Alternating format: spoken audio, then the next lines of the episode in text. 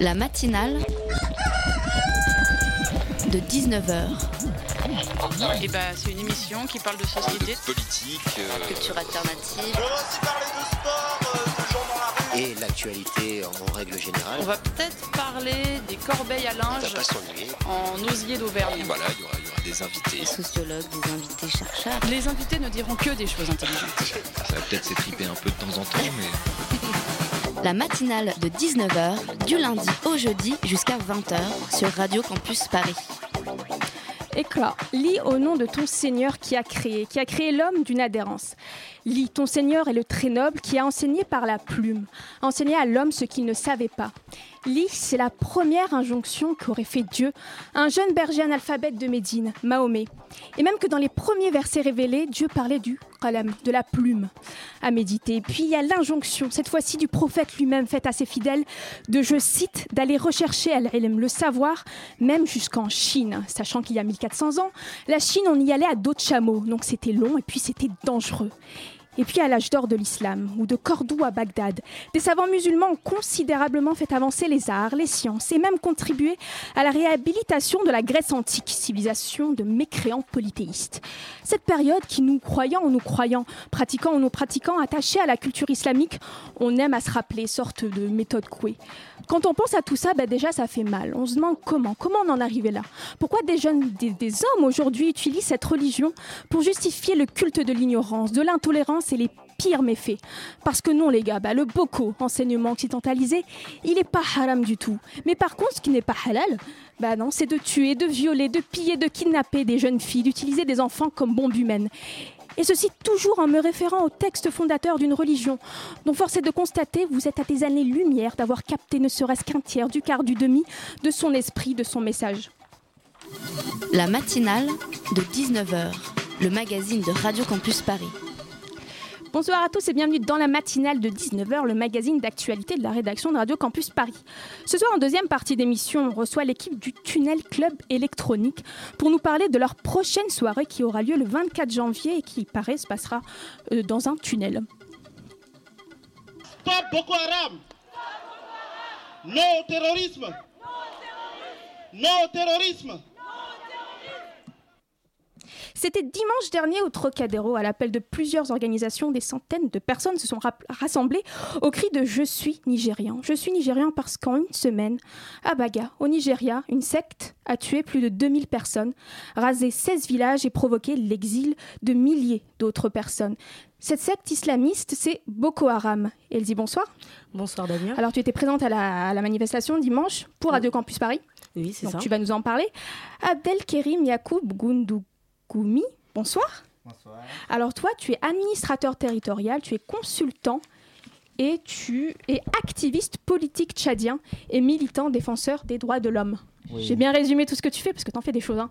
Exactement. Et bonsoir et à tous les auditeurs. Et avec toi, tu, tu nous as, tu es accompagné d'un témoin. Tu peux nous le présenter, s'il te plaît? Un témoin, un frère, un ami, un compatriote, un activiste politique tchadien, mon ami et frère Ibangolo Maïna Abdel. Et puis, euh, avec moi aussi, un des organisateurs de la manifestation, un très jeune organisateur de la manifestation, Naoufel, bonsoir. Bonsoir. Alors, euh, on va déjà revenir sur cette manifestation. Alors, euh, vous étiez des centaines au Trocadéro, vous étiez tous euh, présents, Euh, des centaines, Des milliers. des même, milliers plutôt. On Alors, était- comment ça s'est passé? Bah, Selon les forces de police, de police, déjà, on était au pic jusque 5500. Donc, c'est des, des- Oui. ça fait beaucoup de centaines quand même. Et Elsie, toi, tu étais. Alors, qu'est-ce que qu'est-ce que tu as ressenti pendant cette, euh, ce rassemblement, toi, en tant que reporter? Alors, faut savoir déjà que j'ai été informée de la manifestation euh, par rapport au hashtag euh, Je suis nigérian qui a pas mal circulé sur Facebook après les malheureux attentats de Charlie Hebdo. Donc, j'ai vraiment salué cette initiative. Lorsque je me suis rendue à la manifestation, il faut savoir qu'il y avait 12 000 signatures de participants qui allaient venir via la page Facebook. Il y en a toujours trois fois moins. Ouais. Voilà, C'est exactement. assez partout, même C'est pour les les soirées. euh, voilà. Par contre, euh, j'ai été euh, agréablement euh, pas surprise de, de constater qu'il y avait beaucoup d'a- d'activistes. J'ai adoré les réactions. Moi-même qui pensais savoir euh, des choses sur Boko Haram euh, par les médias, euh, comment dire, qu'on appelle de masse, malheureusement, j'ai vu qu'il y avait vraiment des activistes, notamment des journalistes, des historiens, même des étudiants et des témoins qui, eux, ont- sont venus vraiment s'exprimer. Il y a même la foule et les, manifestations, les manifestants qui ont été appelés à s'exprimer également sur l'estrade. C'était vraiment une manifestation communicative et pleine de communion, quoi. Tu es d'accord, Abdelkrim? C'était formidable. C'était formidable. Formidable. C'était- C'était la communion totale. Voilà. La C'était communion pour le Nigeria. Pour, pour se le rappeler Nigeria, du. Pour les victimes et pour tous ceux qui souffrent du terrorisme, en fait. C'était Mhm. vraiment quelque chose euh, d'indescriptible. C'était là où il faut être ce dimanche-là. Exactement. Braver le froid. Ça t'a un peu réconforté, toi qui as connu un peu le, euh, les violences de, de Boko Haram? Euh, j'ai connu, euh, je peux dire oui, j'ai connu, mais ça m'a énormément réconforté de savoir que vraiment le monde entier, nous ne faisons qu'un seul. Euh, à travers euh, cette manifestation, nous avons appris à savoir que nous sommes tous humains et euh, c'est d'abord l'humanité que l'on a mis en avant, l'humanité avant de, avant les nationalités, avant les frontières, avant tout ça. Donc ça m'a vraiment vraiment réconforté. Pas que moi, mais même les, les échos que nous avons reçus après de l'Afrique, ça nous a énormément réconforté. Et toi, Naoufel, tu es de toute évidence pas nigérian, mais pourquoi tu t'es senti concerné? Pourquoi tu t'es dit je veux organiser moi un rassemblement euh, pour les, les, les Nigérians, ceux qui souffrent au, quotidien des exactions de, de Boko Haram? Je suis pas nigérian, Oui, c'est vrai. c'est évident. c'est, Bah, euh, C'est la radio, donc les gens ne le voient pas, mais moi je le vois. Oui, je suis avant tout humain, déjà. Évidemment. Et puis c'est aussi surtout suite au rassemblement du dimanche janvier qui fut exemplaire et magnifique et qui nous a prouvé à tous qu'une solidarité massive et citoyenne était possible. Bah, qu'on s'est dit, nous, en fait, avec l'équipe euh, qui est constituée de Naïman, Nassima, Thibaut, Safouane et moi-même, que si. euh, C'est des étudiants de Paris tous- Descartes. On est tous étudiants, enfin, pas tous à Paris Descartes, mais on est tous étudiants en sociologie, en histoire ou en psychologie. En fait, on a voulu vérifier s'il était possible de mobiliser les citoyens pour des causes aussi graves que sont les peuples opprimés massacrés d'Afrique et d'ailleurs aussi, sans concurrence victimaire bien sûr, Mhm. ou s'il y avait lieu ici à une indignation sélective en fait, surtout relayée par les médias. Donc il y a ce terme et on, on allait en parler d'indignation sélective. Est-ce que selon vous, on n'en fait pas assez sur le Nigeria? Non, Non. bien sûr que non. Abdelkrim? En fait, il n'y a pas que le Nigeria. Mhm. C'est pratiquement toute l'Afrique, en fait. Tous les crimes, tous les attentats qui se font en Afrique n'ont pas, l'écho souhaité. Maintenant, l'indignation sélective, non, c'est pas sélectif du tout. Parfois, il faut dire aussi aux Africains pourquoi ils ne sortent pas. Il ne faut pas non plus demander aux autres de ne pas, pourquoi ils ne fassent pas ce que nous-mêmes ne faisons pas. Parce que moi, j'ai entendu dire que Goodluck Jonathan, donc le président du Nigeria, avait euh, dénoncé les, les- les attentats de Charlie Hebdo et de, de l'hypercachère, mais pas un mot sur ce qui s'était s'était passé à Baga. Et c'est quand même très très grave, et c'est dans son pays. Il y a beaucoup d'hypocrisie. Mhm. Et euh, ce qui m'a encore plus attristé, c'est que ce qui m'a plus attristé, c'est l'indifférence même de nos propres dirigeants. Ça, c'est grave. Quand 2000 personnes meurent, le pays s'arrête et se pose des questions. Les, les dirigeants vont au chevet. Les gens connaissent la valeur de la vie. Ici en France, une personne meurt, le président de la République parfois se, se déplace. Pourquoi? Parce qu'ils savent la valeur de la vie, de leurs citoyens. Alors qu'est-ce qui s'est passé la semaine dernière? Qu'est-ce qui s'est passé à Baga, dans le nord de- du Nigeria? Selon tes informations, à toi. Selon l'information qu'on a, c'est le crime le plus abject qui a été commis ce jour-là. On a rasé 16 villages. On a rasé 16 villages, égorgés, tués, brûlés vifs. Presque 2000 personnes selon Amnesty International. Il y a des images satellites d'Amnesty International. International qui prouve ça. Oui. On voit les villages avant et après, et c'est très impressionnant. Et ce qui est incroyable encore et inacceptable, c'est la base militaire la plus importante. Il y avait des soldats. C'est la base militaire des, des, des multinationales. Il y a des soldats tchadiens, des soldats nigériens et des soldats nigérians qui étaient là. Alors, Et ils n'ont rien fait. Les Tchadiens et les Nigériens se sont retirés et les soldats nigérians n'ont pas pu résister, ils, ils sont partis en courant. Donc la question, c'est la question de la responsabilité de nos propres États, la capacité de nos États à régler ces problèmes-là. En, priori- en priorité, ce sont nos dirigeants qui sont responsables de ce qui se passe. Et Elsie, on- tout de suite, on va écouter des, des manifestants qui aussi ont une opinion sur ce qui se passe. Alors sur le principe c'est une très bonne chose, mais je vous cache pas que je suis un petit peu déçu, que je pensais qu'après l'élan de, de, de, Charlie, la marche républicaine, toutes les personnes qui avaient dans Paris, je pensais qu'on serait capable quand même de montrer un peu plus d'unité et qu'il y ait plus de monde. Là je ne sais pas combien il y a de personnes, mais à mon avis il n'y a pas plus de 2000 personnes. Même si c'est pas un concours de chiffres, je trouve ça quand même dommage, on aurait pu montrer une, une vraie force et voilà.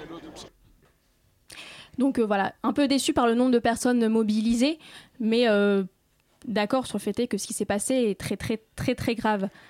Non, je ne suis pas déçu. En fait, il y a eu deux mobilisations parce qu'il faut, euh, il a oublié de le mhm. dire, mais en fait, le samedi, il y a aussi une mobilisation avec le hashtag Stop Boko Haram qui a quand même mobilisé. Et ceux qui ne pouvaient pas dimanche sont venus samedi, et ceux qui ne peuvent pas venir samedi sont venus dimanche, mais seulement samedi, il n'y avait pas eu énormément de monde. Sur 1000 inscrits, on a eu 150 ou 300 maximum parce que ça a duré trop longtemps.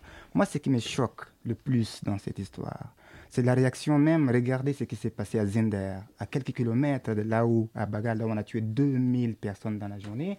La population n'a rien dit. Personne n'est sorti.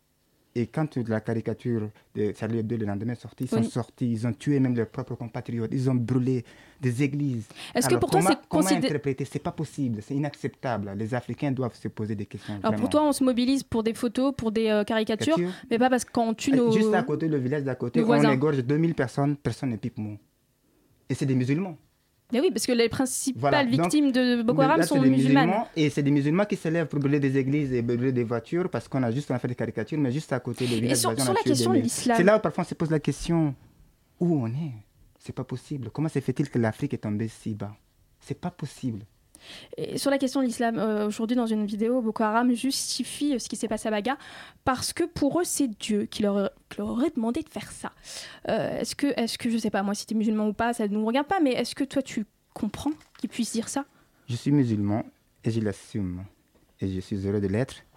Mais l'islam que moi, comme enseigne, les valeurs musulmanes dans lesquelles j'ai été élevé et éduqué, et à milieu de ces illuminés sataniques, pour moi c'est des satans c'est pas c'est pas des musulmans, c'est des satans.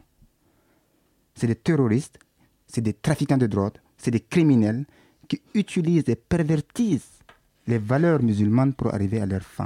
Abdelmania, tu es d'accord avec ça? Oui, euh, Boko Haram, certes, euh, ils disent qu'ils sont musulmans. Euh, je ne suis pas musulman, je le précise, mais il faut reconnaître quand même que, connaissant un peu l'islam, les valeurs de l'islam, je pense que c'est pas vraiment. C'est pourquoi on les catégorise pas comme musulmans, mais on dit Boko Haram est une secte, une secte un peu islamique, parce que eux, tout ce qu'ils font, ça n'a rien à voir, rien à voir avec l'islam, qui est une très belle religion dont on connaît beaucoup de musulmans qui sont tolérants. Donc, ça n'a rien à voir avec l'islam. Euh, je voulais aussi compléter. En fait, il faut comprendre pourquoi on en est arrivé là. En fait, les gens n'expliquent pas d'où vient le secte. Et on est là pour ça, on veut comprendre. Voilà. C'est-à-dire qu'en fait, Boko Haram, pour remettre dans un contexte, ça a été créé il y a, 12 ans. En fait, Boko Haram n'est pas sorti comme ça du chapeau du jour au lendemain. Mais c'est surtout que c'est ça, c'est que les violences religieuses euh, existent depuis des années dans cette région. Exactement. Alors comment on les explique Au-delà même de la question de Boko Haram. quand on regarde la trajectoire de cette secte des années 2000, 2002, 2001, 2001 jusqu'en 2015, en fait, elle s'est métamorphosée au fur et à mesure. Mais sur quoi ils sont partis? Ils sont partis, il y avait déjà une sorte de guerre civile larvée au Nigeria, où les gens s'entretuaient. Donc ils ont surfé sur ça. Une guerre civile qui n'était pas religieuse Non, enfin, religieuse parce qu'on tuait les, musulmans au sud, ou bien il y avait des représailles, il y avait quand même des, tueries, mais c'est une guerre civile, c'était pas... Alors, mais les, les gens qui ont réagi, qui ont créé ces sectes au début, ils, ont surfé sur ça et ils ont pris habit social. Ils ont surfé sur les insuffisances de nos États, la misère, le manque des infrastructures, pour dire que voilà, vous voyez, le gouvernement s'occupe pas de vous. Ils ont créé des écoles, ils commençaient à aider les pauvres. Petit à petit, ils ont commencé à s'insérer comme un cancer. Le principe même de l'islam politique, c'est de, Exactement. de, se nourrir du... Ils, ont, ils en fait, c'était de l'islam social, c'était voilà. muet en islam politique, voilà, parce et qui s'est mué en... Voilà, parce qu'à la base, il, parce qu'à la base, il faut quand même préciser que Boko Haram, à sa création, c'était euh, par le biais d'une mosquée qui permettait aux, familles pauvres d'accéder à une, éducation euh, euh, musulmane. D'ailleurs, c'est ce gratuite. D'ailleurs, c'est ce que Boko Haram signifie en langue Haoussa, c'est l'éducation occidentale est un péché. Donc effectivement, ils se sont ça se sont radicalisés après. Ah, ils se sont radicalisés après au fur et à mesure. En fait, plus ils montaient en puissance, plus les ambitions montaient. Voilà. Plus ils montaient en puissance. Et le problème, c'est que à un moment donné, quand ce secte a pris de la puissance politiquement, les hommes politiques nigériens, Mhm. quand même, ils ont voulu un peu manipuler ça dans, dans des esprits électoralistes. Ils ont commencé à aider la, la partie qui, un peu, qui est un peu d'accord avec le gouvernement. C'est passé parce que eux-mêmes, le- le- le- la secte s'est divisée en deux, en fait. C'est-à-dire que Boko Haram était soutenu, soutenait le pouvoir en place Non, à a- Borno, l'un des États Il y avait deux. En fait, il y a eu deux factions. Ceux qui acceptaient de vivre dans la, dans la République tout en voulant instaurer la charia à Bornou. Oui, mais a- Donc- a- avant de- de- Oui, de- j'ai- d'aller sur ça. Abdelmaïna Oui, euh, il, y a- il faut d'abord euh, situer le Nigeria, le contexte de l'État euh, du. Nigeria. Euh, Qu'est-ce qui est arrivé et pourquoi est-ce que Boko Haram est arrivé? Il faut aller d'abord dans l'histoire du Et Nigeria. pourquoi, selon Euh, toi? D'abord, le Nigeria, c'est euh, un, un très grand pays de 174 millions d'habitants. Euh, Il y a, il y a- il y a- il y a l'effet déjà de la, de la colonisation qui euh, joue. Euh, le sud du Nigeria a connu euh, la colonisation occidentale. euh, avec la pénétration de tout ce qui est euh, église et autres. Dans le et sud le- du Nigeria qui est chrétien. Oui, et le nord, et le nord Nigeria est, euh, a connu l'islam. Donc déjà, il y a eu cette acceptation de l'école qui est une, qui l'école qui est occidentale. Euh, l'école que nous connaissons aujourd'hui qui est occidentale Mhm. et du nord qui a connu également euh, l'enseignement coranique et autres. Donc il y a déjà cette, euh, cette chose qui est la non-acceptation, division ouais, cette division, la non-acceptation de l'école occidentale face à l'école euh, euh, un peu euh, islamique du, du nord. Donc ça fait que le pouvoir du Nigeria même, le sud euh, qui détenait plus euh, les choses parce que les richesses et autres étaient au sud, a fait qu'à un moment donné, les, les, les, les, les, les nord nigérians se sentaient euh, mis à l'écart parce qu'ils n'avaient pas accepté euh, au début euh, la colonisation. Euh, les trois États qui sont touchés par, euh, par les violences de Boko Haram, euh, Yobe, Adamawa et surtout Borno, c'est les trois États les plus pauvres les du, plus Oui, pauvres où, Nigeria. où- où l'analphabétisme. 80% Euh, des, des, des, des Nigérians sont analphabètes, Oui. et des jeunes surtout. Oui, Oui. Je vais compléter ce que disait euh, mon frère Abel. Mais je ne crois pas que le nord du pays a systématiquement rejeté euh, l'école. Non, quand même, quand on voit les cadres et les dirigeants. Mais en tout cas, il y a un euh, problème, c'est y a- y a 80% quand des même- jeunes sont analphabètes, Oui, qu'ils ne sont pas rejetés, c'est qu'ils n'en ont pas euh, profité non. tout court de Moi, je crois qu'il faut voir surtout sur l'aspect social et où on n'a pas développé le nord, euh, euh, Iba, parce que quand on voyage du Nigeria du nord au sud, on constate tout de suite que tous les Il y côtés. a une différence. Voilà, non, pas la différence, il y a une différence frappante parce que c'est c'est pas développé, voilà. Ils n'ont pas profité C'est de une ça. région qui est un peu laissée de côté. Et on, Pas laissé de côté, bon, je sais pas si c'est de laisser de côté ou pas, mais en tout cas, l'équilibre dans le développement n'est pas, pas équilibré. équilibré. Et les Parce gens, que- ils ont surfé là-dessus. Et que ces sectes-là, il faut les condamner en tant que secte. Parce que depuis qu'ils ont commencé, c'est des gens qui ont, une, une- qui ont des objectifs très longs. Ils ont attendu pendant longtemps. Et on a vu qu'aujourd'hui, Et quels sont leurs ils, objectifs? ils avaient ils objectifs déjà de créer un État islamique, un califat. Avec ça. une application stricte Stricte De la de charia. la charia. charia. On Et il, veut, des mains, on et dirait. il veut diviser le pays en deux. Ça veut dire le côté musulman, on applique la charia. Mais c'est ça, seulement, c'est qu'au c'est pas début, fini parce que mais ils ont- comme L'émergence de Boko Haram dans les années 2000, c'est au début, c'est Oui. on avait eu très peur qu'il y ait une guerre de religion. Parce que les premières violences, moi je me rappelle très très bien, dans le milieu des années 2000, c'était surtout des chrétiens qui la subissaient. Avec le... c'est vice versa. Et mais aujourd'hui, c'est les musulmans qui sont les premières victimes. Qu'est-ce qui s'est passé? Pourquoi ils ont changé un peu leur stratégie? Quand C'est de la ré- communication. Oui, quand on regarde les victimes, les actes terroristes qu'ils posent, c'est qu'ils s'en prennent à qui en fait? En premier, ils- ils s'en prennent à tout ce qui se représente l'autorité nigériane. Donc, l'armée, les polices, ils Mhm. tuent tout le monde. Après, ils visent qui Comme a dit euh, Maïna maintenant, c'est les écoles. On tue les enseignants, on tue les élèves et on kidnappe les filles. C'est vrai. C'est toujours anti-gouvernemental, c'est toujours une, une attaque au, du Et corps. des deux, ils, ils ont, ils, ont, ils sont montés en crescendo. Ils, ils tuent, quand ils vont dans les villages, ils tuent toutes les forces de défense civile parce que les, les villages se se constituent en milices pour se défendre. Tellement Parce qu'il n'y a pas d'armée, parce que l'armée a laissé tomber Donc quand ils arrivent, ils égorgent tous les membres de cette milice de défense, sans distinction. Donc ce qui fait que, et après ils ont commencé à poser des bombes, à faire des attentats. Plus ils montaient en puissance, plus ils, ils commettaient des attaques. Et là, leur objectif ne s'arrête plus au Nigeria. Ils commencent à voir au Cameroun. Le Cameroun et, et le Tchad. voir- Et voir vous, le Tchad. Là, ça vous concerne. C'est là où ça pose problème. On dit, si on laisse tomber le Nigeria, c'est l'Afrique qui va tomber. Le Nigeria, c'est le pays le plus puissant économiquement. Mhm. C'est là où c'est Hein intéressant, c'est parce que le Nord, on s'intéresse pas trop à ce qui se passe, mais le Sud. Alors dès qu'il y a eu des, euh, des rebelles au Sud, religieux ou pas religieux, par exemple, qui ont commencé à prendre en otage des, des, euh, des Occidentaux, euh, là où il y avait, euh, là où il y a du pétrole, au delta du Niger, alors là, il y a une réaction, une Oui, très a- forte oui. réaction du gouvernement euh, nigé- nigérian, parce qu'on va toucher au pétrole, la principale source de, de revenus du pays. Tu es d'accord que s'il y avait du pétrole dans le Nord, peut-être que Boko Haram ne se serait pas développé? Mais justement, Boko Haram ne pouvait pas se développer si c'était au sud, parce que tout simplement, aujourd'hui, si euh, l'opinion internationale, l'Occident et autres ne parlent pas, parce que c'est tout simplement parce que le nord Nigeria, il n'y a rien à exploiter là, il n'y a rien. Donc, que, ce que les le populations du nord, oui, c'est le désert, que les populations du nord soient massacrées, c'est pas aujourd'hui une priorité pour euh, les pays occidentaux, parce que euh, au sud, on sait qu'il y a des, il y a des, gr- il y a des grandes entreprises euh, des, des- comme Total qui est, qui est au sud, Mhm. Chevron, et toutes ces entreprises, sont, Ils ont- et- et- oui, Shell, ils sont tous au sud. Donc si seulement, les- ouais, Toutes les forces Oui. sécuritaires et, euh, et au Sud. au sud. En fait, pour compléter ce que dit euh, Maïna Abel, en fait, regardez comment ils se financent, ces organisations. Ben, comment ils se financent Voilà.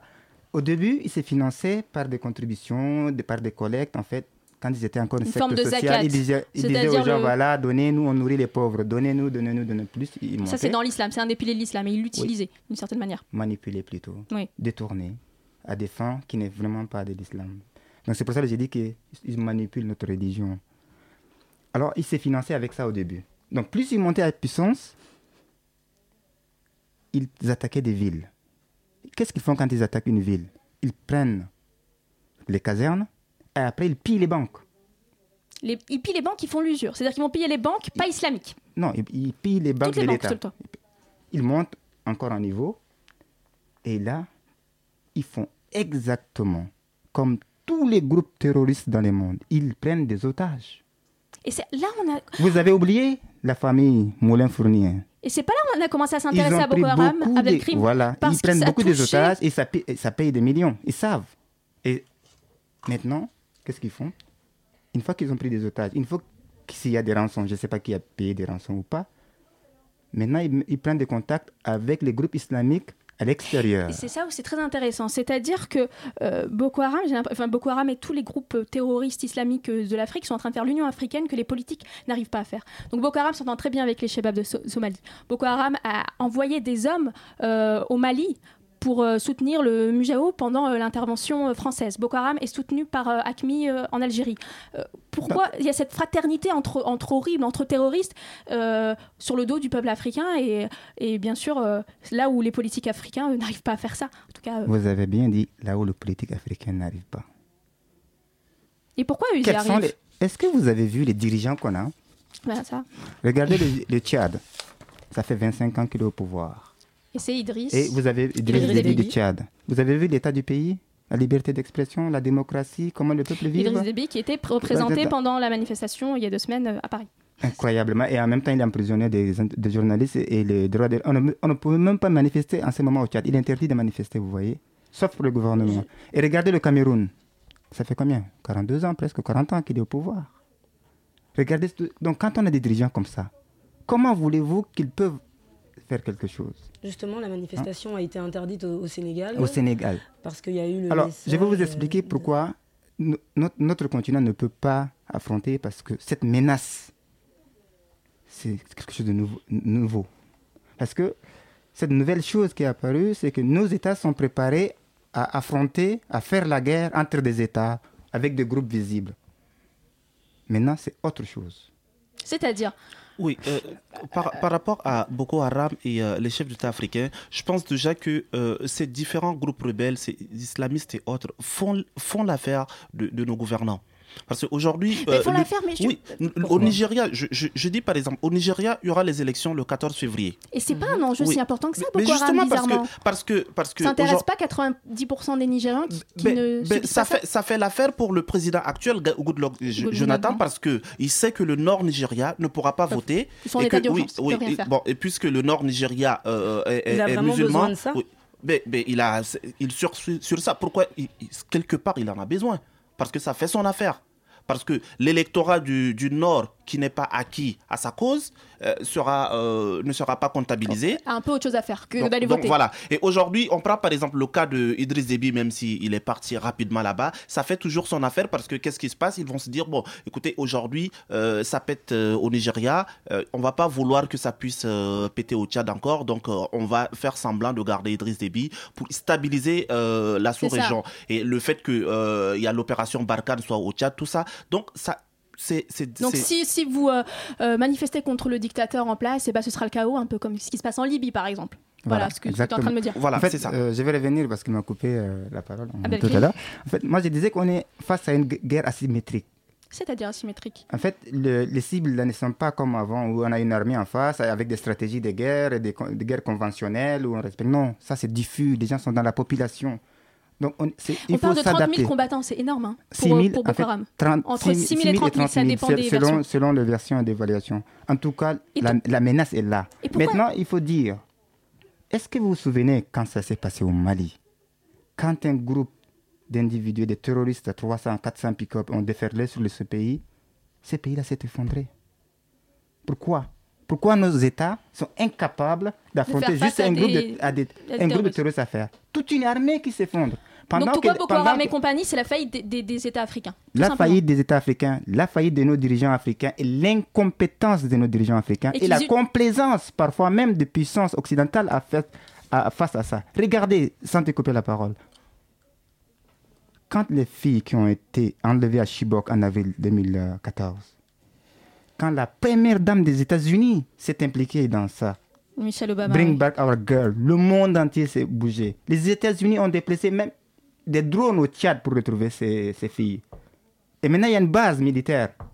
Enfin Pour- bon, les Américains, ils sont pas trop envie de se- attendez, de se lancer en attendez, Afrique. hein. attendez. Il y a des bases militaires françaises juste à côté. Pourquoi on ne peut pas trouver une solution? Pourquoi? Pourquoi on ne peut pas aider nos institutions à pouvoir avoir la capacité de gérer ça? Donc, À voir- chaque fois, il y a des problèmes, on, on- on négocie avec des dictateurs, des criminels qui oppriment leur propre peuple pour Mais aller qui sont en place sauver qui sont difficilement déboulonnables, c'est comme ça. Donc ça fait le business de ces dictateurs-là finalement, tout ça. Donc la solution, c'est quoi? Une intervention étrangère? Là, je la pose à vous trois. Toi aussi, Naoufal, si tu as, un, un sentiment, une opinion sur, sur ce débat, c'est une intervention étrangère? C'est euh, une révolution? On voit que ça fonctionne pas? Non, euh, moi, euh, déjà, euh, quand, on a, quand on voit ce que euh, les interventions euh, étrangères ont fait euh, dans les différents pays, euh, en africain, je dis non. Parce que toutes les interventions de, Au Mali, de ça a quand même l'OTAN, plutôt fonctionné. euh, tout- toutes les inter... ouais, c'est ce qu'on essaye de, faire croire. faire croire. Euh, toutes les interventions de l'OTAN, par exemple en Afghanistan, ça fait presque 20 ans, ils n'ont pas trouvé la solution.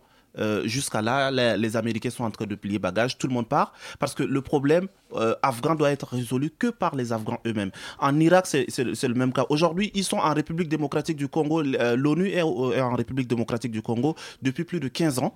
Ils n'ont pas trouvé de solution. Jusqu'à là, les femmes congolaises se font violer, les Congolais meurent. Depuis, ce, depuis hier, depuis hier déjà, il y a plus de, 32 il y a morts. plus de 32 morts en République démocratique du Congo, alors que les soldats des Nations Unies sont à côté. Moi, je pense que le problème ne peut pas venir des, euh, des, de, de l'ONU ou de quoi que ce soit. Le problème Et maintenant, tombe c'est bien. que Ah bien, il mais ça tombe bien parce qu'en ce moment, là, on- à l'heure actuelle, il y a une réunion d'une très haute importance qui est en train de se passer au Quai d'Orsay avec les acteurs clés du conflit. Est-ce que euh, tu attends, vous attendez quelque chose de cette réunion? De quel conflit? Bah, Du conflit de, de Boko Haram, de l'avancée de Boko Haram. Mais- mais Personnellement, quand on fait- oui, vas-y. Oui. Quand on- quand- Abdelmalik. co- comment on peut résoudre le problème avec euh, des, des- des- les, les pyromanes eux-mêmes?